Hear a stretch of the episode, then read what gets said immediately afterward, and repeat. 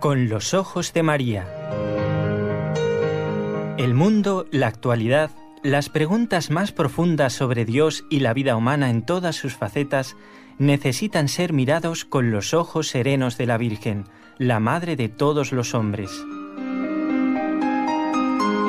Con los ojos de María, un programa de NSE Producciones para Radio Católica Mundial conducido por Nelly Álvarez. ¿Cómo están?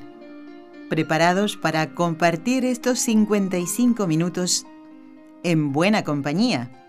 Como la que han tenido antes y la que van a tener después del programa. ¿eh? Bueno, en realidad toda la radio está justamente para ser una buena compañía, pero una compañía que intenta llevarte a Dios. No es cualquier compañía. ¿eh? Si tienes un amigo y ese amigo te ayuda a pensar en Dios, a querer conocer a Dios, amarlo, servir a Dios, pues ese es un buen amigo. Aunque no lo veas muy seguido, porque a lo mejor con un mensaje de WhatsApp o un correo electrónico siempre te recuerda a Dios. Ese es un auténtico amigo. Como son nuestros compañeros de trabajo, auténticos amigos. Bueno, quien está aquí en la ciudad de Barcelona, del otro lado del cristal, es más que un amigo, es mi esposo. Es Raúl García que está en el control de este equipo NSE, Nuestra Señora del Encuentro con Dios. Y un amigo, un, un amigo muy simpático, muy leal, aunque esté lejos, como Jorge Graña, así lo es. ¿eh? Él está en Radio Católica Mundial, en Birmingham, en Alabama. Y tenemos otro amigo que en un momento te voy a presentar.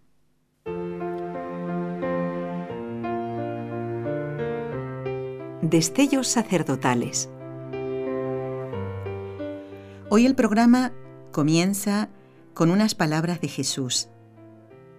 Él las dirigió a la venerable Concepción Cabrera de Armida, una madre de familia mexicana que tuvo un hijo sacerdote y que fundó una congregación. Le dijo Jesús a ella, deben mis sacerdotes no solo parecer Jesús, sino ser Jesús, solos o acompañados, en la calle o en el templo, en su ministerio o fuera de él.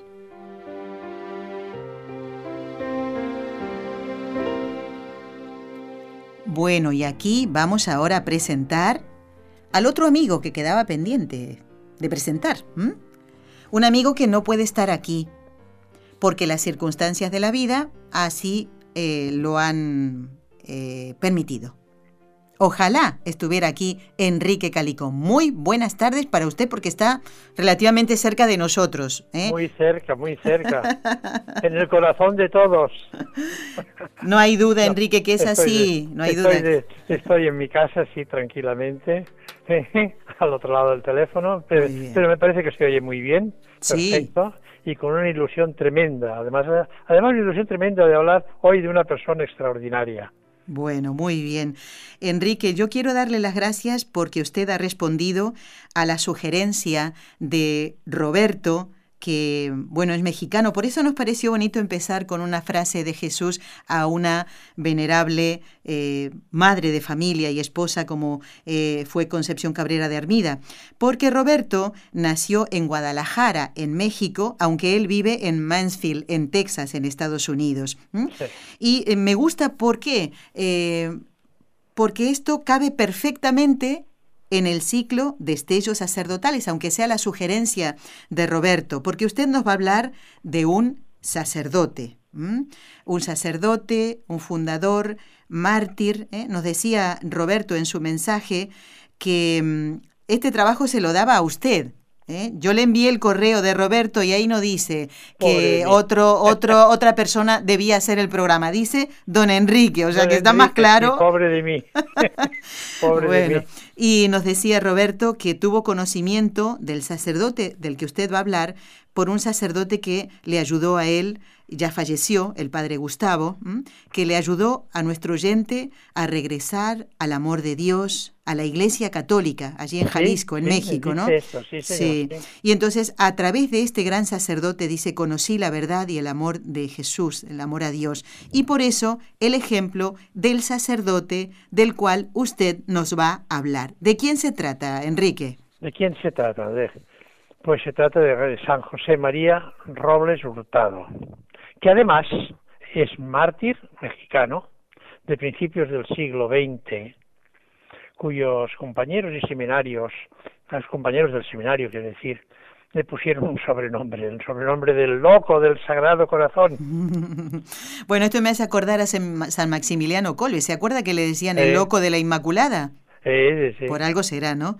Bueno, vamos a conocer entonces, porque esto me encanta, porque en la iglesia, Enrique, al hablar de un santo eh, que ha nacido en un lugar determinado, eh, como San eh, José María Robles, eh, ese ejemplo es para toda la iglesia, por eso aquí no, uno no va a cambiar de emisora por decir, ah, como es un santo mexicano, pues a mí no me cuenten nada, no, todo lo contrario. ¿eh? No, al revés, al revés. Tiene que quedar porque es, extraordinario lo que hizo. Bueno, pero vayamos por partes, ¿eh? despacito. Vamos ahora a conocer algunos datos sobre su nacimiento, su familia, cómo se fue formando el corazón de este loco del Sagrado Corazón. Ese loco.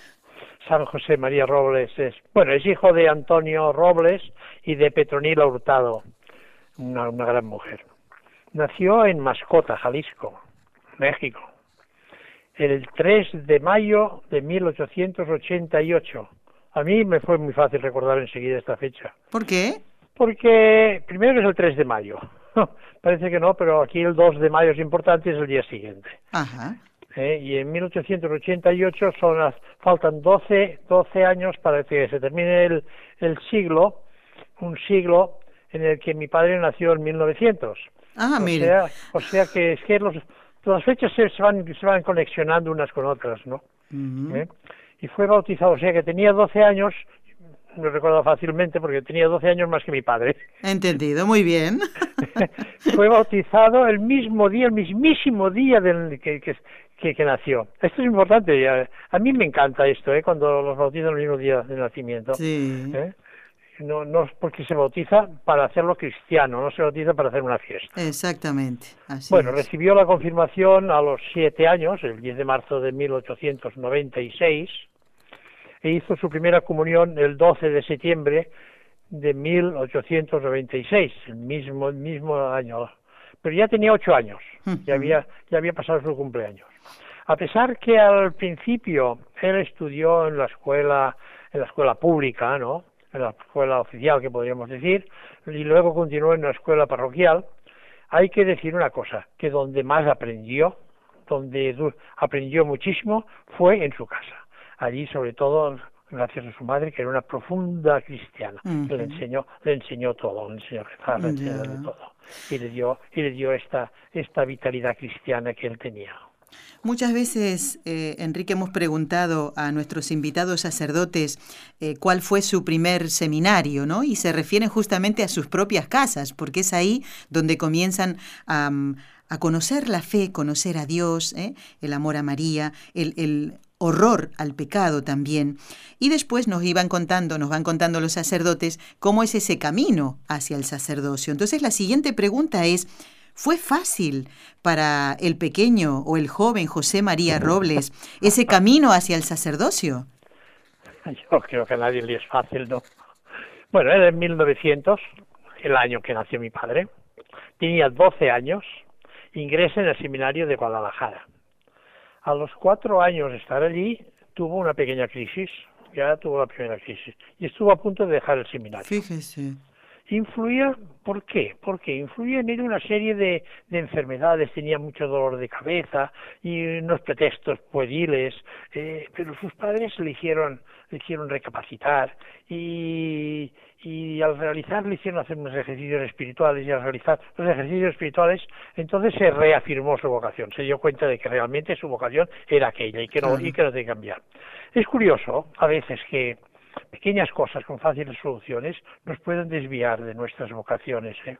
Mm. Esto le pasa a mucha gente. ¿eh? ¿Y por qué dice esto, Enrique? Le digo esto porque el diablo siempre está, está, siempre está en todo, ¿no? Ah, sí. Resulta que el fuerte dolor de cabeza que tenía era por vista cansada. Fíjese. Y, esto, y ese dolor desapareció al adaptarle unas lentes adecuadas, graduadas, pum, pum, pum, pum. Toma, para leer tienes que llevar estas gafas. Yo, es curioso porque todas las fotografías que he visto de este santo, todas, todas están, lleva gafas. Claro, fíjese lo que usted está contando, Enrique, por ¿Eh? una cosa tan pequeña, sencilla, y, tonta, podríamos decir ¿Eh? así, este hombre estuvo a punto de, sucumbir y, que se perdiera una vocación tan preciosa. Porque el diablo está en todas mm, y está buscando cualquier pretexto, cualquier cosita para meterse, a ver si puede meter la cola por aquí o meter la cola por allá. Que muchas veces la mete, claro. Eh, y, esto lo digo en, voz bien alta porque me pasa a mí y me pasa a mucha gente, ¿eh? Claro. Bueno, siga contándonos entonces. Tenemos pues, eh, pues desapareció el dolor de cabeza con eh, unas lentes adecuadas. Sus compañeros ya hemos dicho que lo apodaron el loco del Sagrado Corazón. ¿Por qué? Porque ese deseo incontenible, porque por contagiar el amor de Dios a los hombres, esto lo llevó a cultivar una espiritualidad centrada en el Sagrado Corazón de Jesús. O sea, para decir una cosa, ¿no? El centro, el núcleo de, su vida era, era el Sagrado Corazón de Jesús, pero sin olvidar a Santísima, a Santísima Virgen, porque le tenía una devoción tremenda. Era bien, bien podríamos decir los Sagrados Corazones de Jesús y María, ¿eh? podríamos decirlo. Era, era muy inteligente, era muy inteligente y muy estudioso, traía muy buenas noches, despejaba en todas las cosas. Entonces llama la atención al obispo de Tuantepec. El obispo le, lo solicita para sus servicios, para ayuda del gobierno de la diócesis y también para como profesor en el, en el seminario, cosa que él aceptó previo pedir permiso a sus superiores. Pero todavía no estaba ordenado y ya el obispo centró su vista ahí en él, claro. Sí, sí, sí, sí, sí. Eh, ya, ya, el obispo ve enseguida que es un chico que, que es inteligente, que despeja, que, que además es estudioso, que tiene ideas, que quiere hacer cosas, porque toda la vida tuvo ideas para hacer cosas y quería ir adelante. Y ya, como iremos viendo, y no podemos explicar todo, pero explicaremos lo que podamos. Muy bien, venga, lo que nos dé tiempo. bueno, pero fíjese una cosa, que él pidió permiso, permiso a sus superiores para poder aceptar lo que decía el obispo. Nada menos, exacto. O sea, él podía decir, me voy con el obispo. Eh, eh, y no me digan nada, claro. Eh, el obispo que está, está, por encima del párroco. Por supuesto, claro. o de los profesores, o, los, sí. bueno, o del rector de, del seminario. El 22 de marzo, el 22 de marzo, eh, parece que sea mañana, ¿no? Esto. Es que es mañana, fíjese qué coincidencia, ¿eh? Pues de 1913, por, eso lo he repetido. De 1913, otro, otro año importante, 1913, es ordenado sacerdote. Primero lo mandaron de párroco de su pueblo natal, Mascota por lo que tiene que dejar todos los cargos, todos los cargos que tenía y que le había dado el, obispo, pues los tiene que dejar, tenía que dejar el seminario, y en 1914, y difunde en su pueblo una gran devoción al Sagrado Corazón de Jesús y de María, como había dicho yo antes. Sí, no me extraña. Las dos cosas. Allí siente el deseo de fundar una congregación dedicada a sufrir, a sufrir, una congregación dedicada a sufrir por el amor eucarístico de Jesús. Qué cosa, qué carisma tan ¿Eh? especial. Sí, eh, pero esto tiene, tiene esta, esta, este deseo que se lo guarda en el corazón y hasta dos años más tarde que lo mandarán, lo mandarán a, Nochislán, miren los nombres estos, mexicanos, me cuestan un poco decirlo. no pasa nada, Enrique, los mexicanos entienden, sí. En Nochislán, en Zacatecas ayuda como profesor, vuelve a ayudar como profesor en el seminario, pero ahora, fíjese, un seminario auxiliar clandestino, ya que las autoridades habían mandado cerrar donde él había estudiado, el de, el de Guadalajara. Entendido. Claro, la situación mexicana era muy difícil, ¿no? Para... se iba poniendo la cosa muy, muy fea. Muy sí, sí. Es entonces, y allí donde funda él se decide a fundar ya el Instituto de Religiosas Víctimas del Corazón Eucarístico de Jesús. Hoy se llama de otra manera, hoy se llama solo las Hermanas del Corazón de Jesús Sacramentado. Ah, ¿Eh? Y las cuales él provee y las cuales él dirige hasta el día en que fue nombrado párroco. Pero quiero decir una cosa, voy a decir off of, off of border, Diga, diga. Que mientras fue párrago, tenía una doble función, la de ir controlando el instituto de las religiosas y la de ir controlando la parroquia. y lo llevó a cabo las dos cosas, pero muy bien, además haciendo muchísimas, muchísimas cosas más. Claro, Fue nombrado párroco de Tecolotlán, Tecolotlán, en el diciembre de 1920. Lleva una carrera ascendente tremenda, ¿no? Allí encendió el entusiasmo y devoción al Sagrado Corazón de Jesús entre vecinos y feligreses. Pero, ¿quiénes eran los feligreses, no? Lo vamos a ver. Hay que decir que por su humildad y trato por igual a todos se conquistó la simpatía de toda la gente. Especialmente esos feligreses eran obreros y gente muy sencilla. Claro, ya, ya, ya. ¿Eh? Claro, porque todos todos deben, recibir la palabra de Dios y, ahí el Señor, claro, no, el sacerdote no hace distinción, los debe amar a todos como, como el Padre José María, ¿no? Eh, don Enrique. distinción entre ricos y pobres, así como hay, hay, yo he visto, he visto y lo veo aquí en Barcelona, que hay, hay parroquias que hacen distinción a los ricos y no les hacen caso a los pobres, y hay parroquias que es al revés, que incluso incluso hacen demasiada atención a los pobres y, van separando a los ricos. Eh, son cosas que, que tampoco está bien del todo. Mm. Eh, bueno, pues son cosas que pasan, pero el Señor, todo, todo, sea, todo sea por el Señor, digo yo. Y el Señor ve todo. Ya verá esto, ¿no? Enrique, le dejo descansar un poquito porque sé que, bueno, está recuperándose de la rodilla, pero no quiero que se ponga mal de las cuerdas vocales. Así que hacemos una pausa muy cortita en el programa y enseguida seguimos charlando de este eh, santo eh, que Roberto de Guadalajara, México, que, pero que vive en Texas, nos ha pedido hablar en el y le vamos a dar las gracias por darnos esta ocasión. Muy bien, claro que sí.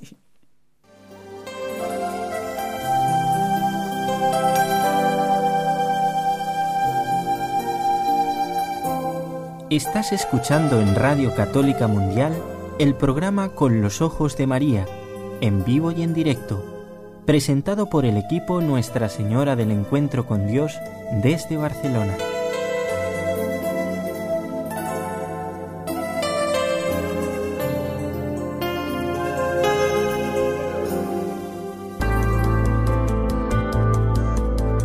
¿Quieres escribirnos ahora mismo? Puedes hacerlo al siguiente correo electrónico con los ojos de María arroba nsradio.com.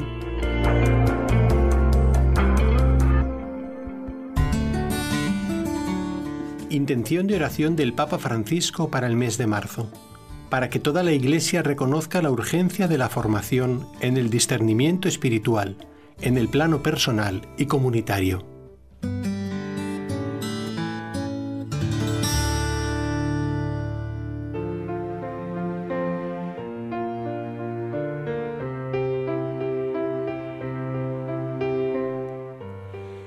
quería comentarles eh, a todos nuestros oyentes y también a don Enrique que si Dios quiere, pronto en el programa, ya a lo mejor puede ser para el mes de abril eh, o, mayo tal vez, vamos a um, hablar de la venerable Concepción Cabrera de Armida, como lo hemos hecho en otros programas ya hace algunos años, pero en este caso encaja perfectamente en el ciclo de estellos sacerdotales porque eh, Conchita Mm, fundó una congregación y tuvo un hijo sacerdote, pues vamos a ver si, podemos hablar ¿eh? con un sacerdote ¿eh? que conoce muy bien eh, los escritos de Conchita y vamos a tenerlo en el programa. También, si Dios quiere, vamos a hablar con un sacerdote misionero que tiene dos hermanos sacerdotes, o sea, son tres en la familia. Y prontito vamos a compartir una entrevista con los padres de un sacerdote. Así que todo esto está perfectamente pensado y ya lo dejamos todo en manos de Dios. Pero hoy el programa tiene como eh, invitado a don Enrique Calicó, que está en el salón de su casa, ¿verdad, Enrique? En el salón de mi casa, sí. Bueno, pero está cómodo, ¿no? No sea cosa que, que como se está recuperando, no sea cosa que tarde más en venir al estudio, ¿eh? Si en el, salón no estuviera cómodo. Lo tenemos que cuidar. Bueno, eh, gracias a, a Roberto, que ha propuesto eh, que usted mismo hablara de San José María Robles, pues hoy lo podemos tener en el programa, ¿eh? como siempre, con tanta buena disponibilidad eh, de don Enrique, que es padre de familia, abuelo, ha sido catequista y también un colaborador de muchos años. Enrique, me he quedado pensando en, en José María Robles como el loco del Sagrado Corazón, ¿no? Qué importante es para un sacerdote tener a Cristo en el centro de su vida. Así debe ser, porque los sacerdotes tienen que ser otros Cristos, ¿verdad? Entonces, tiene que ser así. Tiene que ser así. No tienen que ser, no son otros Cristos en, la tierra. Entonces sería bonito que nos hablara de, de San José María Robles como apóstol del Sagrado Corazón para que los sacerdotes o los seminaristas que pueden estar escuchando o los jóvenes que ya están pensando en la vocación al sacerdocio ¿eh? puedan imitar de San José María Robles, porque sin duda él ha sido un apóstol del Sagrado Corazón. Pues sí, sí, sí, sí, sí, fue un gran apóstol del Sagrado Corazón. Hay que saber que, que allí en el Cerro del Cubilete, en, el centro, creo que en el centro geográfico de México, se erigió un monumento a Cristo Rey. Y, hoy día se llama la montaña de Cristo Rey. Eh, yo no he estado nunca, pero pero si me lo dice me lo creo. Claro que sí. Bueno, después puedes llamar a algún oyente y decir, yo he estado allí. ¿eh? Bueno, pues sí, sí, porque es, un lugar de romería, es un lugar de, de, ir allí a rezar, de devoción de todo México. Sí. ¿eh? Que, bueno, pues el padre José María Robles quiso que su cubilete, ese cubilete, fuera la loma de, Tecolal, de, Tecolotlán. Ajá. Tecolotlán. Ya me, ya me ya. la loma que la loma que estaba allá encima. Y aquí sus feligreses hicieron la misma proclamación de Jesucristo como Rey de la Nación. ¿eh? y convocó a todos los señores párrocos de las cercanías, de todo alrededor, de todos. Vamos a hacer esto, voy a hacer esto. O sea, era una persona que era, era creativa, animada, animada animosa eh, y que no se frenaba por nada. ¿eh? Como parte de los preparativos para una, ocasión tan solemne, pues mandó fijar en las puertas y en las ventanas de todos los hogares un, cartel con un escrito que decía que lo, decía así: si como rey mi patria te proclama, es corazón dulcísimo que te ama, corazón de Jesús, tú solo impera en mi patria afligida que en ti espera. Enero 11 del año 23. Jesús, dijo mi patria, mi rey es, viva Jesús el rey de los amores, sean para él de México las flores, corazón de Jesús, dulce esperanza, en mi suelo tu imperio, es aventuranza. Caramba, ¿eso en las puertas y en las ventanas de las casas? Eso hizo fotocopias o no sé cómo se, no sé cómo se apañó y todas las casas en las ventanas y en las puertas, todas, pues todos tenían esto esto, ya, ya en preparación de que se prohíba proclamar a Jesucristo, Rey de la Nación, allí en el cerro, en el cerro, no, no de cubilete, porque no era el de cubilete, pero sí que era imitación de cubilete allí en el de, de Tecolotlán. Muy bien. Se hicieron diversos actos y, misas, se celebró en Tecolotlán en memoria una, bueno, un festival, fiesta, lo que sea, todo para conmemorar aquella fecha, ¿no? Uno de ellos fue la colocación de unas placas de mármol en la nueva cruz de cantera erguida en la cima de la loma, cerca de, de Tecolotlán. La placa de la parte superior de la cruz dice, supongo que aún estará, no lo sé. Ah, ya. Viva Cristo Rey, y en la inferior la fecha enero 11, 1923. Y en los brazos, en un brazo ponía Tecolotlán y del otro lado ponía del corazón divino. Ay, fíjese. Bueno, aquí sí que sería muy bueno que dentro de un ratito, cuando toca hablar con los oyentes, ¿eh? porque ahora estamos escuchando el relato de don Enrique Calicó, que los oyentes nos comentaran si esto es así, si está todavía como nos indica Enrique, porque él no lo sabe. Yo tampoco puedo decirlo porque no he estado allí. Sería bueno que, algún oyente nos comentara esto, ¿no? Enrique, eh, hemos presentado la figura de San José María Robles como eh, sacerdote, claro, ¿eh? pero también como fundador, y hemos dicho mártir. ¿eh? Mártir. No eran, ya estaba como mm, ahí, como el caldo de cultivo de lo que vendría después, ¿no? Eran, eran ya malos tiempos para México, la persecución religiosa estaba allí, y a lo mejor faltaba un, no sé, un fósforo, una cerilla, para que todo empezar a, como después pasó, ¿no? A explotar por aquí y por allá. Coméntenos un poquito esto. Explotó, a ver, la, guerra de los cristeros explotó en todas partes porque la gente estaba realmente harta, harta, harta, claro. harta, ya no podían aguantar más. Era una persecución sin sentido, además, además que sin sentido. ¿eh? y unos decían que ya venía de la época de la independencia de México y que se fue aumentando dentro de los, de los gobernadores, etcétera, pero no era el pueblo, el pueblo era es que, es que ya no podía más, entonces creció esto. La implantación de Cristo en la Loma, como he dicho, fue muy mal vista por las autoridades gubernamentales. Mm. Y el padre José María Robles empleó todos los medios legítimos para poder obtener el triunfo de sus ideas, de poder realizar lo que él quería, ¿no? Pero no con las armas. Pero no, no, no, no, no, en los medios legítimos. Pero, pero era imposible, ¿no? En su, en su hojita de seminaria, ella hacía una, una hojita cada semana y explicaba cosas y decía cosas, ¿no? La hojita semanaria, semanaria de cada semana, La luz de hogar se llamaba, publicó una poesía con una inspiración llamada Imposible composición que motivó, diera contra él la orden de aprehensión.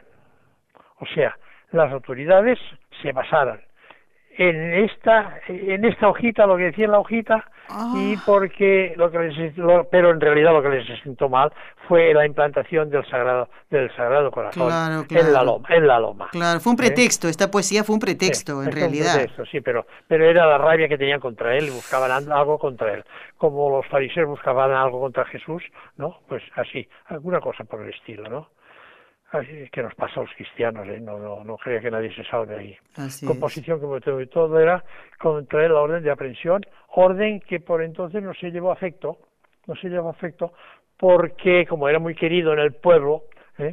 las autoridades locales dieron un disimulo, lo disimularon todo lo que pudieron. Mm. ¿eh? Hacen ver que no lo habían oído, que no lo habían recibido, estas cosas que hacen que se pueden hacer a veces ¿eh? Precisamente porque era apreciado por la gente y todo lo que no querían eran problemas públicos. La persecución estaba generalizada y como he dicho por todas partes principalmente en las capitales. Había orden de aprehensión no solamente de él sino de todos los sacerdotes.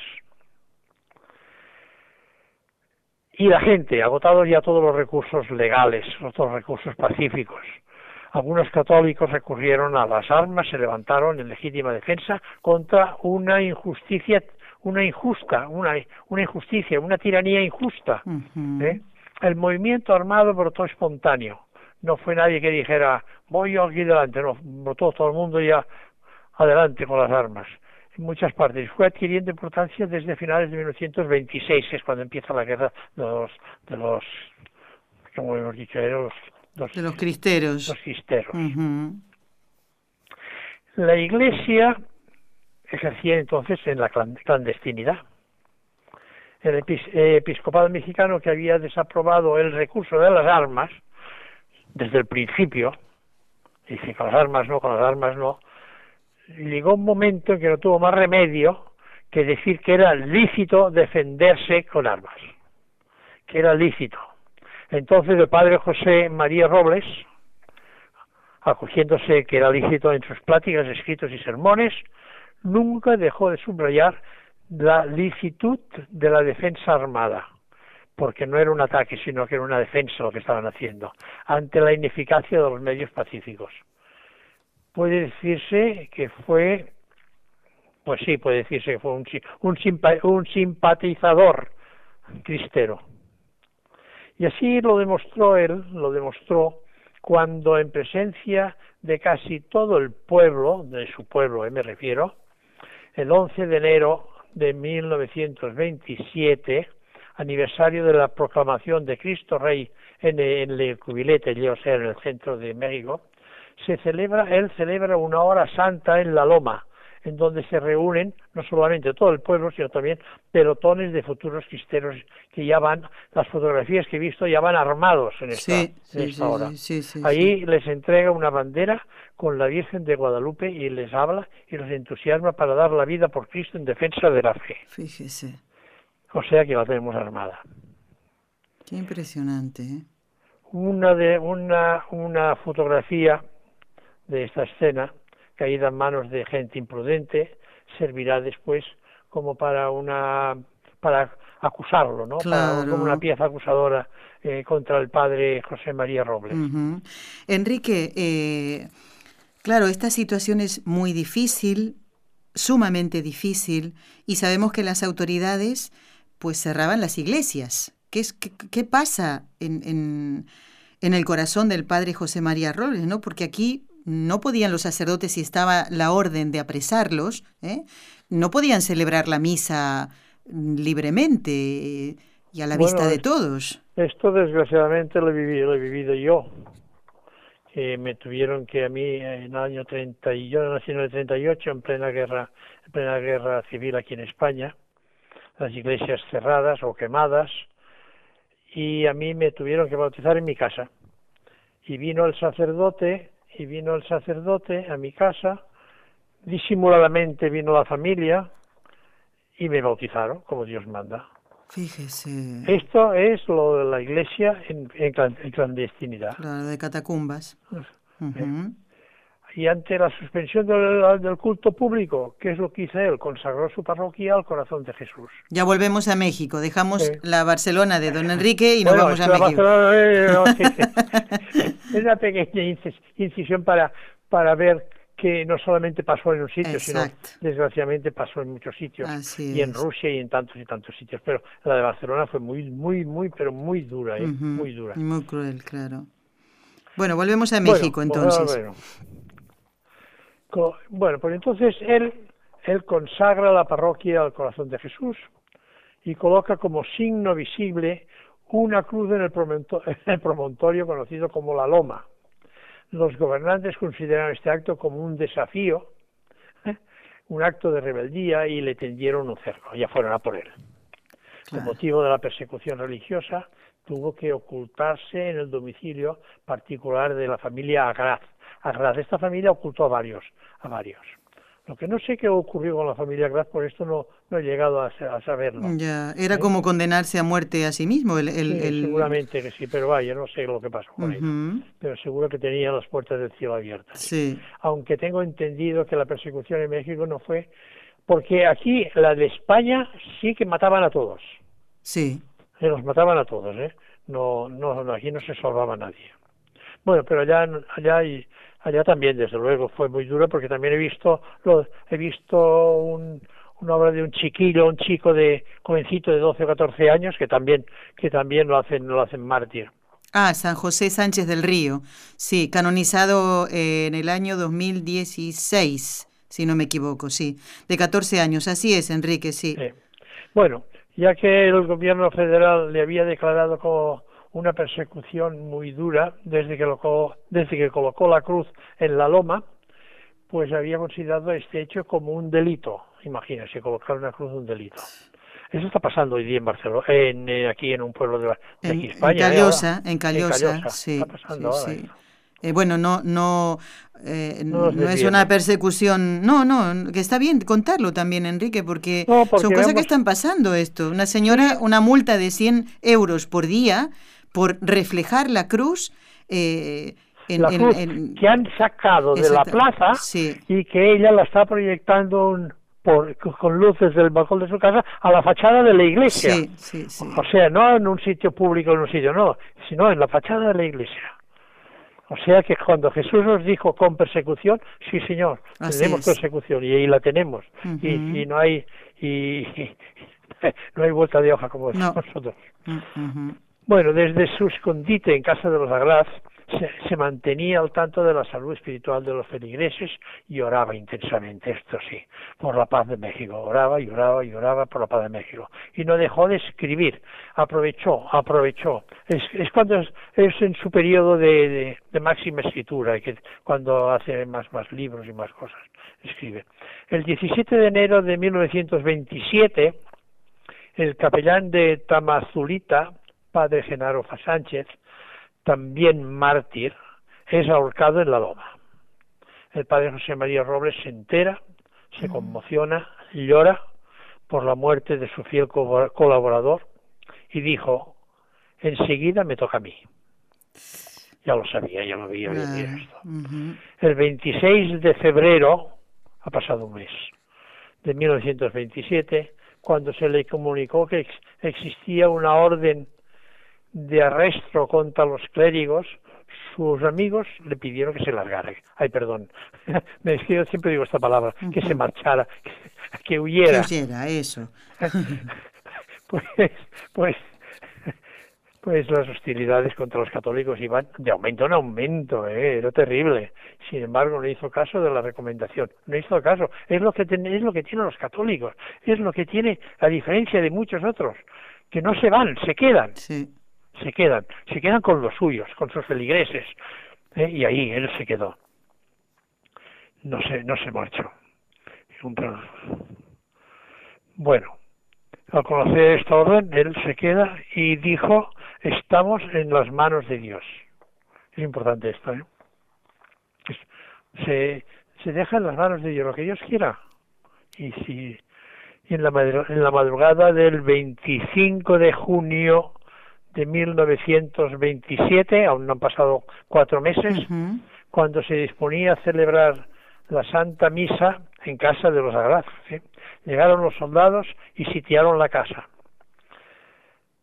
Luego entraron a registrarla por orden expresa del coronel Calderón. Bueno, no sé por qué he, puesto el nombre, no me gustó muchas veces Pero, pero como, como yo lo leí en todas partes, pues digo, pues voy a ponerlo. Bueno, muy bien. Bueno, voy a ponerlo, porque seguramente Dios le dio la oportunidad de arrepentirse. Esperemos. Quien había recibido telegráficamente esta orden. Procédase con todo rigor en contra del, cura rebelde. Hablando, hablando de, del padre José María Robles. Sí. contra el cura rebelde, pobre, rebelde, ¿por qué? Porque, porque servía a Cristo y puso una cruz para que todo el mundo la viera. Y que sí, bueno, pues así era. Y lo aprendieron al pie del altar. En cuanto a los vecinos, se enteraron, se fueron corriendo a, ver si podían arreglarlo, a ver si por las buenas, por instancias, por instancias legales para garantizarle la vida, pero todo esto resultó inútil, inútil. Los soldados lo condujeron al cuartel, donde pasó el resto del día y parte de la noche. Fíjese que digo parte de la noche.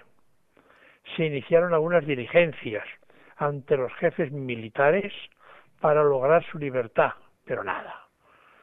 Pero fueron rechazadas. Fue inútil todo. Y además con malos tratos y con malos modos.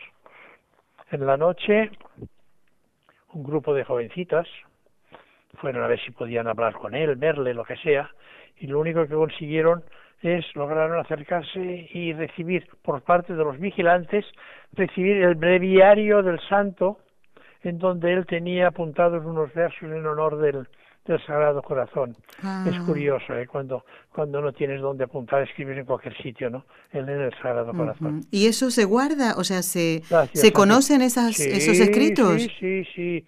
Mm, vamos a ver.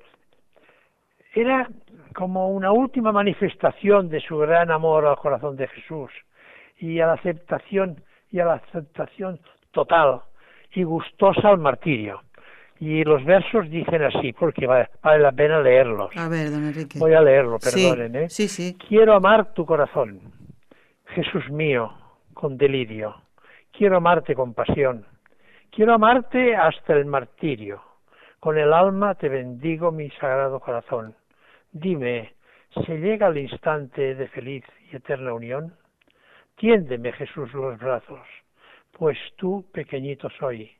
De ellos al seguro amparo a donde las órdenes voy, a donde los ordenes voy, al amparo de mi madre y de su cuenta corriendo, yo su pequeño del alma, vuelo a sus brazos sonriendo, un padre que espera a sus hijos, todos allá en el cielo.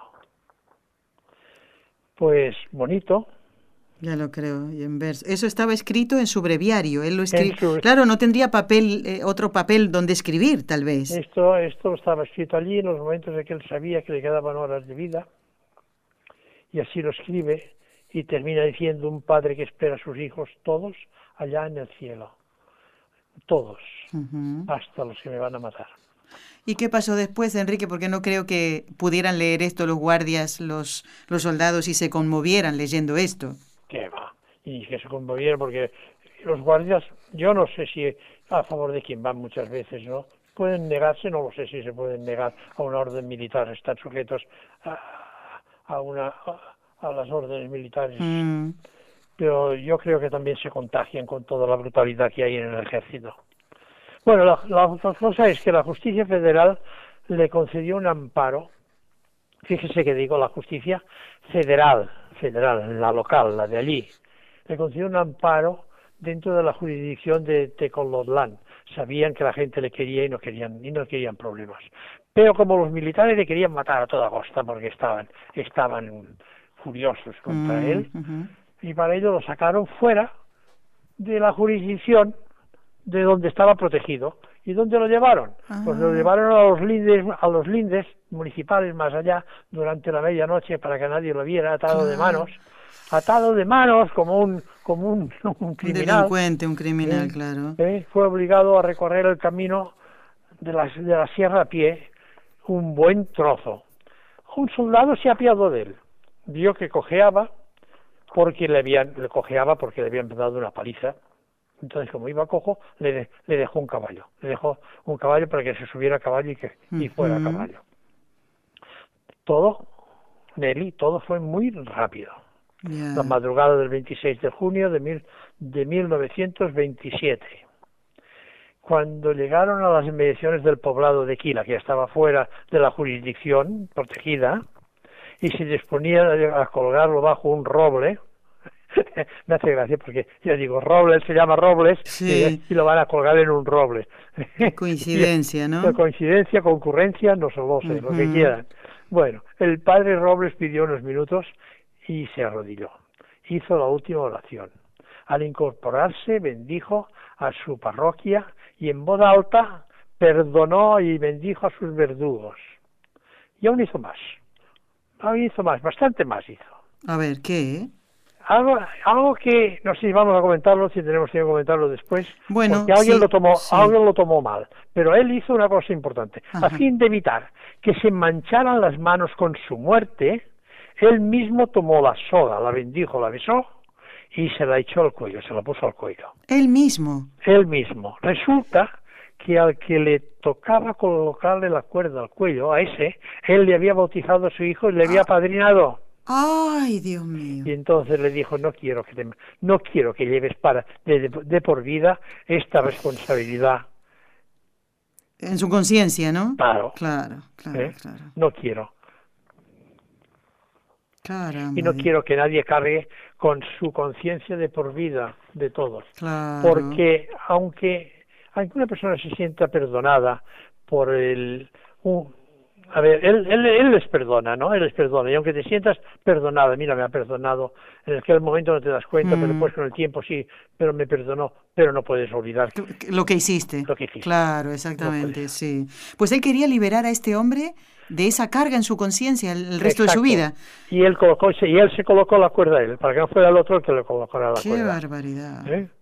Eso que alguien ha dicho, eh, si él se colocó la cuerda él, esto es que suicidio. No, señor, está muy Esto no es suicidio, esto es, es aligerar, porque él estaba, él estaba ya sentenciado.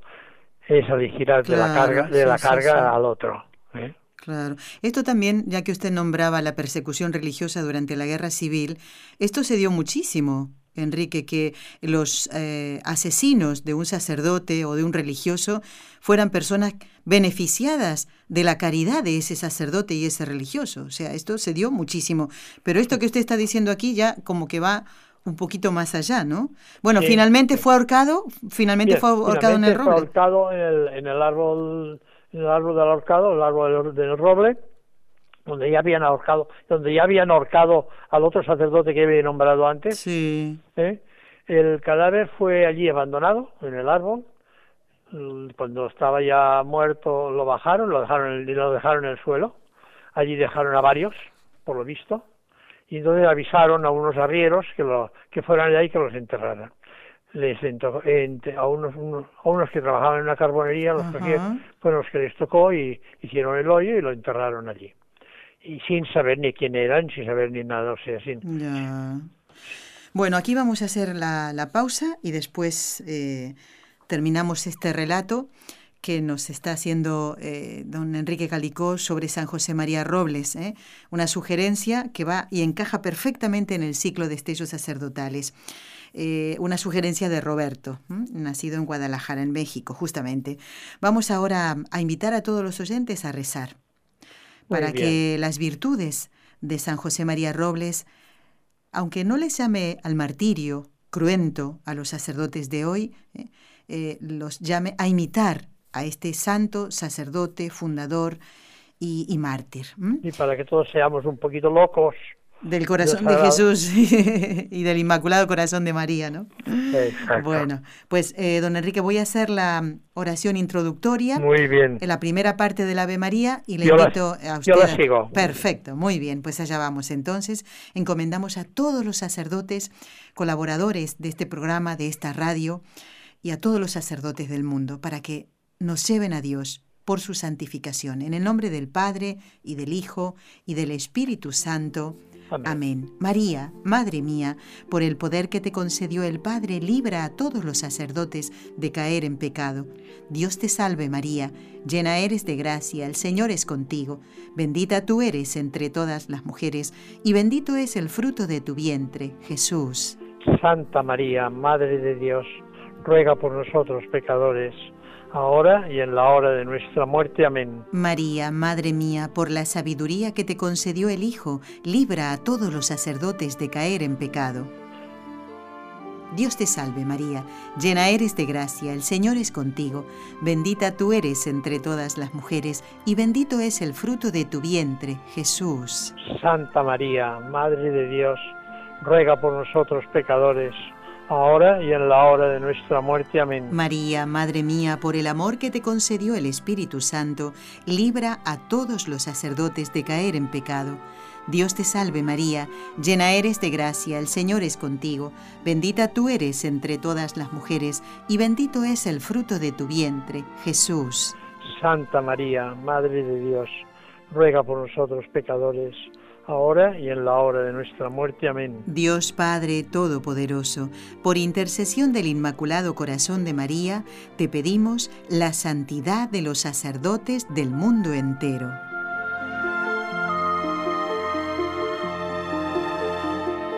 En un momentito voy a comentarles quién va a estar con nosotros el próximo viernes, si Dios lo permite. Pero ahora quiero seguir este relato eh, de el martirio de San José María Robles en México. Nos ha dicho Enrique que eh, fue sepultado después de ser ahorcado por unos empleados que ni siquiera sabían quién era. Y esto me hace acordar a que muchos otros mártires fueron también enterrados como, como desconocidos. Sí. En fosas comunes. En fosas comunes, exactamente. Afortunadamente, muchos han podido ser reconocidos, pero no todos. Pues, pues tuvieron que pasar unos años. El 26 de junio de 1932, o sea, bastantes años, ¿eh? con autorización del que fuera su compañero del seminario y ahora obispo auxiliar de Guadalajara, él hubiera llegado a ser obispo igual, ¿eh? don José Garibí Rivera, los restos del mártir pasaron de Quila al templo expiatorio de Guadalajara. Actualmente las reliquias ahora de, este apóstol del Sagrado Corazón de Jesús se veneran en el noviciado que él mismo creó de las hermanas del Corazón de Jesús sacramentado en Guadalajara, Jalisco. Y asimismo, allí mismo se puede visitar un museo dedicado en su honor, donde se explica de manera detallada su vida y su obra.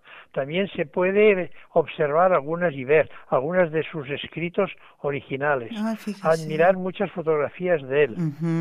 Y verán que lleva gafas. de, su, de su familia, de los lugares donde vivió y algunas de sus pertenencias pues pues como qué pues como ropa muebles diversos objetos dedicados al culto sagrado que él usó durante toda su vida. Bueno bueno. Bueno pues sería bonito que los oyentes mexicanos que vivan en esta zona y que no conozcan este museo del que nos habla Enrique, pues puedan visitarlo ¿eh? y no solo ver las fotografías, sino reliquias de primer grado, que son ¿eh? estas, eh, bueno, de segundo, no son de primer grado, porque su, bueno, y está su cuerpo ahí, entonces venerar, ¿no? Las, las reliquias y estas otras como ropas, muebles y otros objetos que él utilizó. Enrique, ya nos queda poquito tiempo, sería bueno que nos comentara eh, cuándo fue beatificado eh, José María Robles, este sacerdote, cuándo fue canonizado y cuándo se celebra su fiesta, si es justamente el mismo día de su muerte. Bueno, fue beatificado por Juan Pablo II el 22 de noviembre de 1992. 1992, otra fecha fácil para mí, porque era eran las Olimpiadas en Barcelona. Qué bueno, cuántas referencias tiene. Bueno, ¿y la canonización? A ver, ¿cómo se acuerda? Yo siempre busco referencias. Es más fácil así recordar la fecha. Canonización también es fácil. A ver, ¿cuándo? También por el Papa Juan Pablo II, ¿por qué no? Exacto. el 21 de mayo de un año muy fácil de recordar, el año 2000. Vale, muy bien. ¿Y cuándo se celebra a San José María El 26 de junio. 26 de junio. Así el 26 de junio. Muy bien. ¿Eh? Pues Enrique, yo quiero, si me permite, avisar a los oyentes que el próximo viernes estará con nosotros, Dios mediante, siempre lo dejamos en manos de Dios, el padre Juan Antonio Mateo de la diócesis de Ursel. No sé si usted lo conoce personalmente, al padre Mateo. Bueno, personalmente no, pero... ¿Ha oído hablar de él?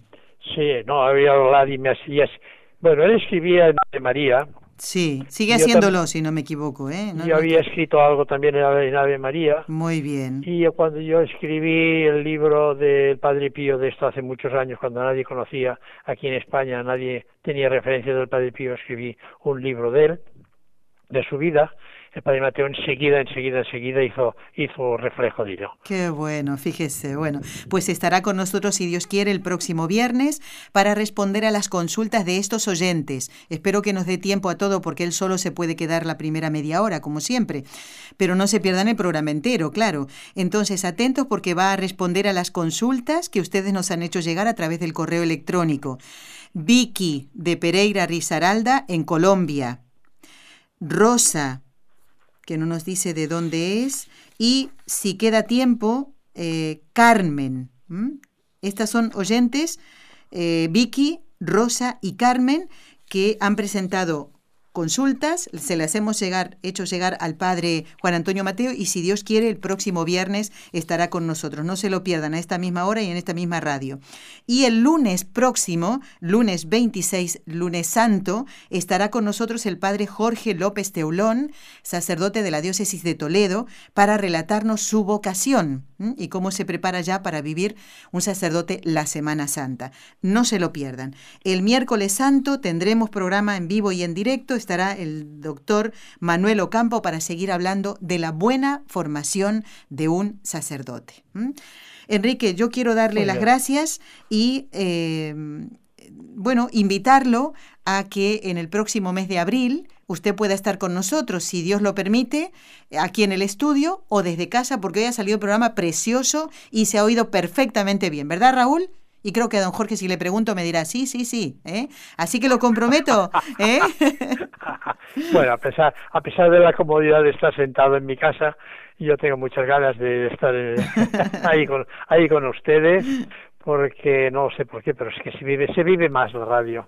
Así es. Muy bien, Enrique. Salude a su esposa de nuestra parte.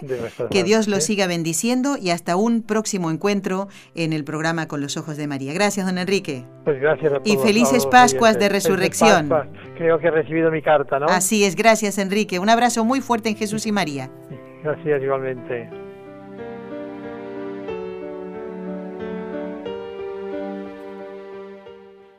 Los esperamos entonces el próximo viernes en esta misma radio, a esta misma hora, en el programa Con los Ojos de María. Gracias Jorge Graña, gracias Raúl García en la parte técnica. Has escuchado un programa de NSE Producciones para Radio Católica Mundial.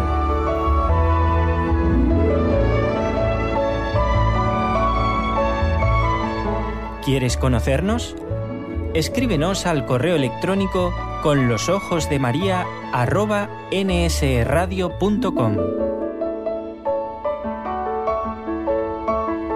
Envíanos tus sugerencias o comentarios con los ojos de María arroba nsradio.com.